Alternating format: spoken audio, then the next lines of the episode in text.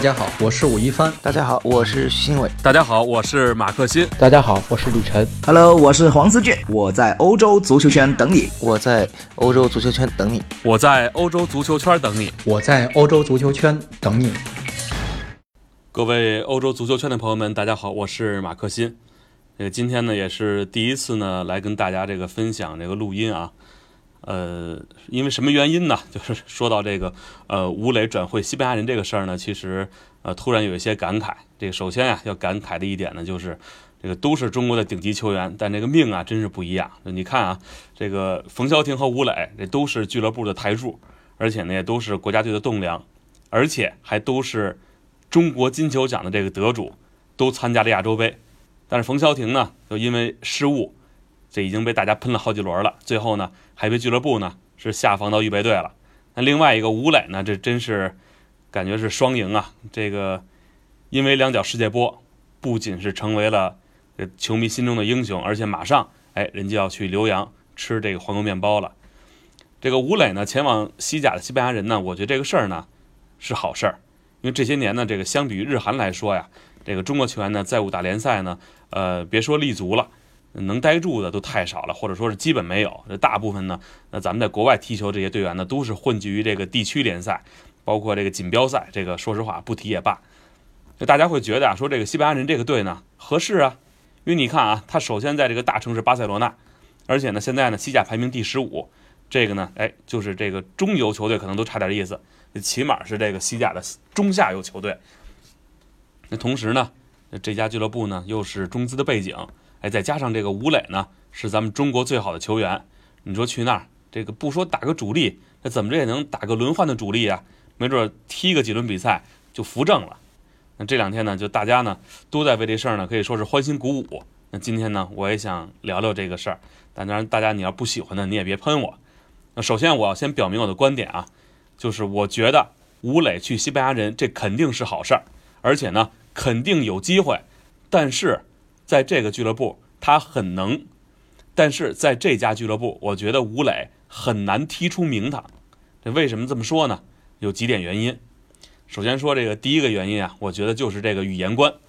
这巴塞罗那呢是个大城市，这不是咱一般说的这种大城市啊，这绝对是国际大都市。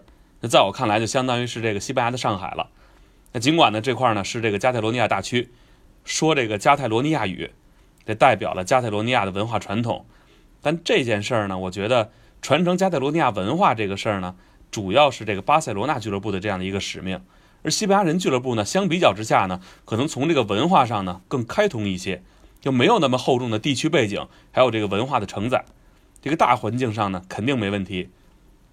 而且呢，这个巴塞罗那呢是很宜居的城市，但是语言对于吴磊来说呢，这绝对是个大问题。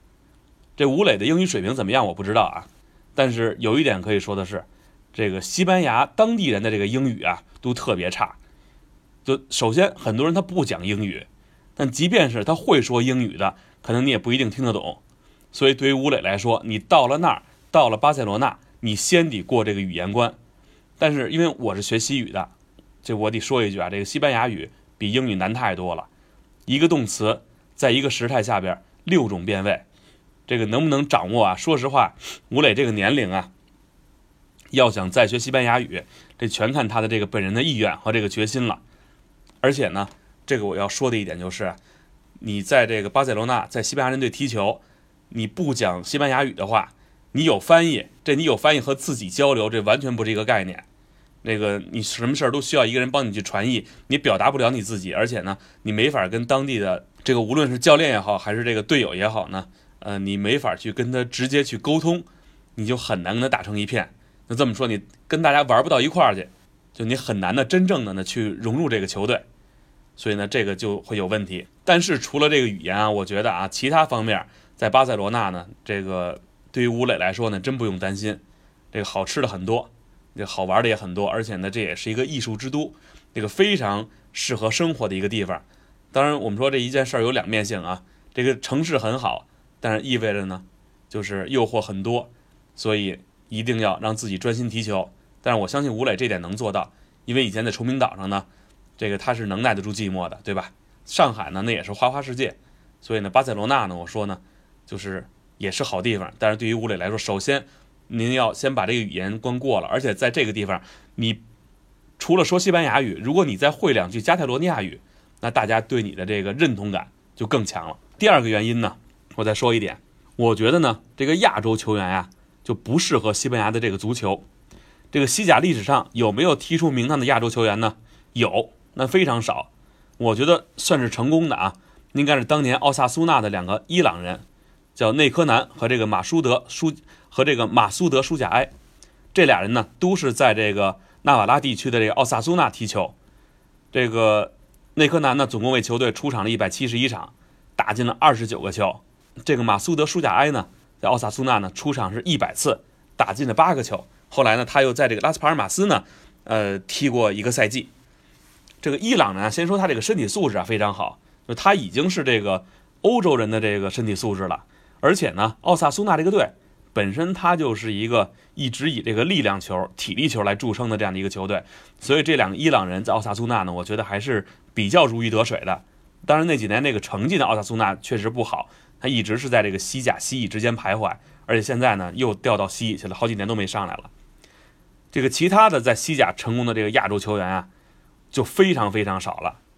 咱们先说近的啊，这个日本的柴崎岳，这之前呢在鹿岛鹿角那进了皇马球，这一下就这个名声大噪。后来他怎么去的西甲呢？他先是去了西乙的这个特内里费，然后上个赛季呢是到了这个西甲的赫塔费。虽然在这个赫塔费呢，他有过这个攻破巴萨球门的这样的一个高光时刻，但是现在啊，包括这个赛季在队里绝对是个边缘人。这本赛季就是一八一九。这个本赛季就是这个一八一九赛季啊，他在西甲是首发了两次，替补了一次，总共三场比赛踢了一百八十七分钟。这日本有一个球员我觉得不错啊，就是这个钱贵士，他呢这个性格非常好，而且脚底下有活儿另外呢，他这个西班牙语呢也是非常好。据说在这个埃瓦尔啊，这个当年踢球的时候呢，是队里的开心果。他是一个非常开朗的一个球员。但是我们要注意一点啊，埃瓦尔这个队。这也不是一个典型的西甲球队，他也是一个这个球风相对粗犷的这个巴斯克球队。这个赛季，钱贵士到了这个真正讲究传控的贝蒂斯，基本就没什么机会了。现在呢，这个钱贵士呢正在参加亚洲杯，所以在这个冬窗他又被，而且在这个西甲联赛里，这个冬窗他已经被租借到了这个还是巴斯克地区的这个阿拉维斯来踢球了。当然，我们说这个钱贵士他融入的非常好，这个之前。在这赛季初有一个特别有名的一个视频在网上，就是他这个在这个贝蒂斯，呃夏季集训的时候，然后每个球队都要迎新嘛，那个新来的队员都要表演节目，结果钱贵士呢，哎就给大家用日语唱那个哆啦 A 梦，所以后来他们队里有一些训练的时候呢，有的队员拿他打岔，就还老是说你给我们唱一个哆啦 A 梦的歌，就他是跟这个球员是能非常好的打成一片的。还有说，接着说这个日本球员，这当年日本还有一个球员。叫这个大久保家人，在这个马洛卡踢过球。当时呢，他是从这个呃大阪樱花租借到了马洛卡，踢了一个赛季。这个赛季呢，他的这个出场次数还是非常多的，总共呢是三十九次出场，而且呢打进了五个球。说实话，这个成绩不错，但最后呢没留下，还是从这个租借期结束之后呢，回了这个神户胜利船了。当然，日本球员里边名气最大的啊，应该是这个中村俊辅。为什么呀？任意球大师，这当年在意甲的雷吉纳和苏超的这个凯尔特人，这都是腕儿。结果人家到了西班牙人队，这一下就甭说主力位置了，马上就沦落为没球可踢了。那一个赛季，十三次出场零进球。但他那时候呢，队里边呢有德拉佩纳，主教练呢是这个波切蒂诺。当时在刚去这个西班牙人之前呢，大家都觉得说你这个任意球大师到了西班牙人队，是不是这个任意球就得你来主罚了？你用他自己的话来说啊，在在接受采访的时候就说过，说现在这个球队里啊没有这个左脚的任意球手。我想啊，如果有机会，我希望可以自己也上去去打一脚去，就证明啊，就这个西班牙人队呢，别看这个队不强，但是队里这些球员的技术也是非常好的，任意球轮不上这个中村俊辅这样的球员。说完了日本球员，咱说说韩国的。这韩国的呢，就这个赛季呢，在西甲呢，哎，我关注到了两个人，一个是这个巴伦西亚的这个叫李康仁。这十岁呢，他就到了西班牙了。从巴伦西亚的青训营开始，然后慢慢的呢，呃，一级一级的往上升。这本赛季的西甲和国王杯呢，这都已经有过出场了。另外呢，这个赫罗纳呢，还有一个叫白胜浩的球员，是十三岁来到西班牙，然后进入这个巴塞罗那的青训营。那赫罗纳呢，把他从这个巴塞罗那 B 队签下来。这本周呢，就在这个西甲联赛赫罗纳主场零比二输给巴塞罗那那场比赛里边呢，在最后时刻，这个白胜浩呢也是替补出场了。另外呢，大家可能都知道的啊，就是二零一八年春天，当时进了俄罗斯世界杯的这个沙特队呢，为了增强实力，这所有的国脚全部强制留洋西班牙。这个故事大家都熟悉啊，就最后这有出场机会的几乎就是寥寥无几，而且都是最后一轮呢，可能混个十分钟、二十分钟的出场。那其他大部分队员都是在踢这个梯队的低级别联赛。下边呢，我们再说这个第三个原因啊，就为什么不看好？吴磊在这个西班牙人的这个西甲的征程，我们还有必要呢去了解一下这个西班牙人队的这个水平到底怎么样。这个本赛季呢，西班牙人呢是换了一个新教练，这个上赛季呢是基克弗洛雷斯带队，后来呢下课之后呢，加雷戈带了一阵时间。那本赛季他这个新教练叫鲁维，这球队的开局非常不错。这联赛打到第十一轮的时候啊，他们曾经在积分榜上是排在第二位。而鲁维的到来呢，也我觉得。给西班牙人队最重要的一个改变啊，就是以前这个队呢，给我印象最深的就是关键时刻准掉链子。但本赛季他这个主场还是非常强势的，曾经是五连胜，但是最近一段时间这个球队状态特别差，就一度在西甲联赛里是六连败，而且最近十场西甲是一胜九负。但是国王杯呢，这个西班牙人队呢是已经是杀入了四分之一决赛，首回合呢主场是一比一战平了贝蒂斯。这今年的这个西甲的中游球队啊。其实这个积分是非常接近的。那西班牙人现在别看排名第十五，但是他比这个第七名的这个巴伦西亚呀就差五分。就咱们这么说啊，如果吴磊加盟西班牙人队之后呢，他在四月份能够伤愈复出的话，那个时候西班牙人队，我想不是在保级的关键时刻，就是赛季收官战，准备争这个欧战资格，或者他在国王杯可能还有机会。那这个时候呢，我觉得。一个来自中国而且没有踢过西甲的球员，这不太可能获得这个出场机会。那说完了这个球队的情况呢，我们再来说说这个西班牙人队的这个球员，看看谁是吴磊的这个竞争对手。那这个赛季呢，这西班牙人队呢打这个四三三比较多，这主力前锋一般就是这个伊格莱西亚斯、塞尔吉奥加西亚和这个巴普蒂斯唐。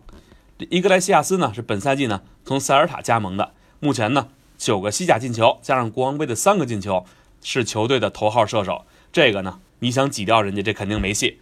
这巴普蒂斯唐呢，本赛季呢也是第三个赛季效力于西班牙人了，而且一直是球队的绝对主力。当然他进球不多啊，本赛季两个西甲进球，三个国王杯进球。另外一个三十五岁的老将塞尔吉奥加西亚，但是呢，别看岁数大，但这是拉玛西亚出品，而且以前是西甲联赛的本土最佳射手。这二零零八年呢，当时欧洲杯的比赛里边，他是西班牙队的国脚，而且有过出场。就这个队员啊。技术好，射术精湛，而且现在三十五岁了，用这个北京话来说呀，这个老球油子了，所以这个经验非常丰富。那除了主力队员，咱们再说这个替补队员。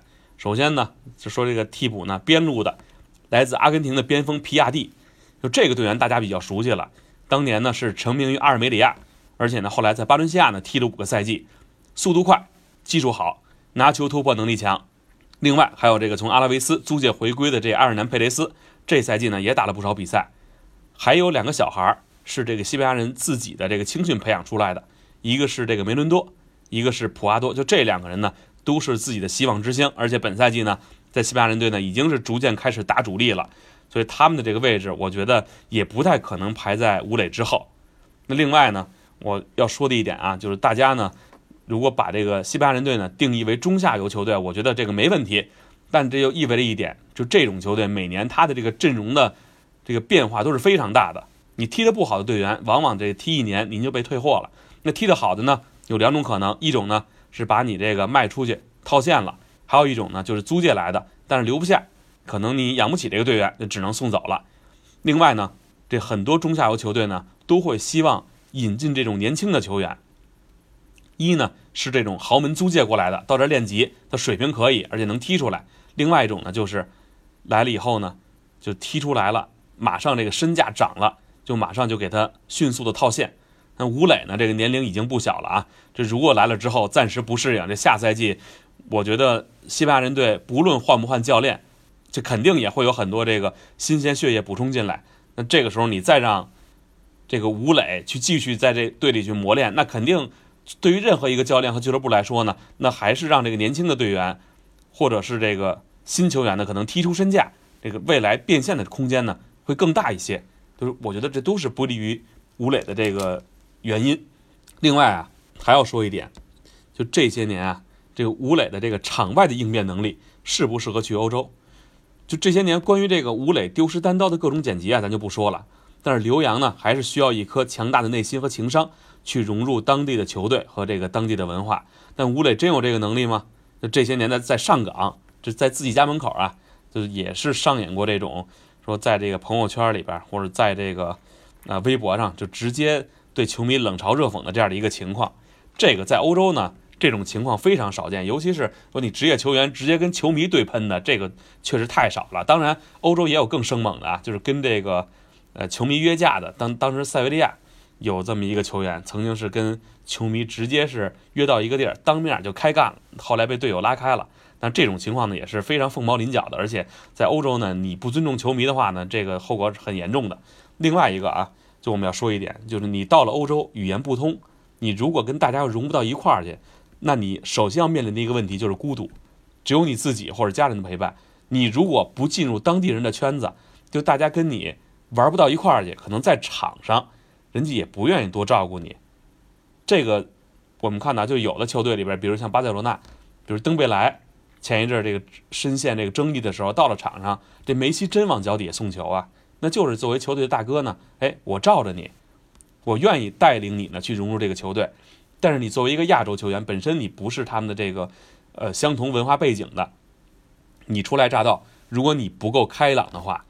那其他球员愿不愿意跟你去相处，或者带你一起呢去融入这个联赛，这可就非常不好说了。其实我觉得这里边做的最好的呢是这个孙继海，哎，他的性格就特别好。当然我们说呢，你到国外踢球，你如果性格不是说特别开朗的话也没问题，只要你脚下有功夫，你亮出你自己的水平来，哎，其他球员尊重你，他也愿意跟你一起踢。但是最后呢，我要说的是呢。这个五球王啊，那个不是没有能力啊。这个中超联赛的进球数就是证明，哪怕你说这个中超都风无力，但是这么多外援，他能拿本土金靴，而且他还能拿这个中超金靴，这是一个非常非常这个射术精湛的球员。而且呢，就说明他也是一个很好的一个角色性球员。而且我相信啊，这个吴磊到了西班牙人队，肯定有出场机会，甚至会有进球。但问题是，他在西班牙人队的这个角色定位是什么呢？因为西班牙人不可能，因为这个西班牙人队不可能把吴磊作为这个战术核心，所以他最大的问题可能就是到场上是一个帮忙的这个角色性球员。这个中国足球啊，说实话啊，确实也缺少这个好的角色性球员，但是我们更缺少的是战术核心。我们终究需要一个甚至几个这样的核心队员呢，我们要围绕他来布置战术。现在呢，吴磊就是这样的队员，但是你看他在上港进球多，但其实呢，也是围绕着他来打，但是。现在你五球王在国内，你放着亚冠，放着中超不踢，你在这个年龄了啊，就九一年的，今年到十一月份是这个二十八，现在二十七，你跑到西，你跑到西甲打替补去练级去，我觉得啊，这个对球员的个人发展，说实话不是很好。那可能有人会拿这个蒿俊闵、郑智啊，这个在伊朗的表现说事儿啊，说你说这个留过洋的，就在这个同伊朗的比赛里边呢，就是你表现都不失常，但是你。要回头看看他们去欧洲的时候多大呀？那个时候他们在欧洲的出场机会多不多呀？就这种合作模式和这个吴磊现在留洋这种性质一样吗？跟吴磊性质很像的这种出国踢球，张玉宁、张稀哲，包括张成栋，这都是很类似的。所以我也希望呢，这个吴磊呢到了这个西班牙人队呢，还是有更多的比赛机会。但是这个一切都取决于五球王。那最后呢，我们想说呢，呃，尽管呢。就这个年龄呢，可能我并不看好这个吴磊在西班牙人呢能够踢出名堂。但是我觉得这个出去见见外边的世界呢，也总是好的。毕竟在中超你拿了冠军了，也拿了金靴了，也拿了这个最佳球员了。其实有在这个年龄去看看外面的世界，以后一定是一笔财富。对个人，包括对以后如果做教练啊，对你的这个球员，包括对你身边的人来说，都是一笔非常好的财富。哎，这就是今天呢我跟大家分享的这个吴磊和他的这个刘洋的这个故事。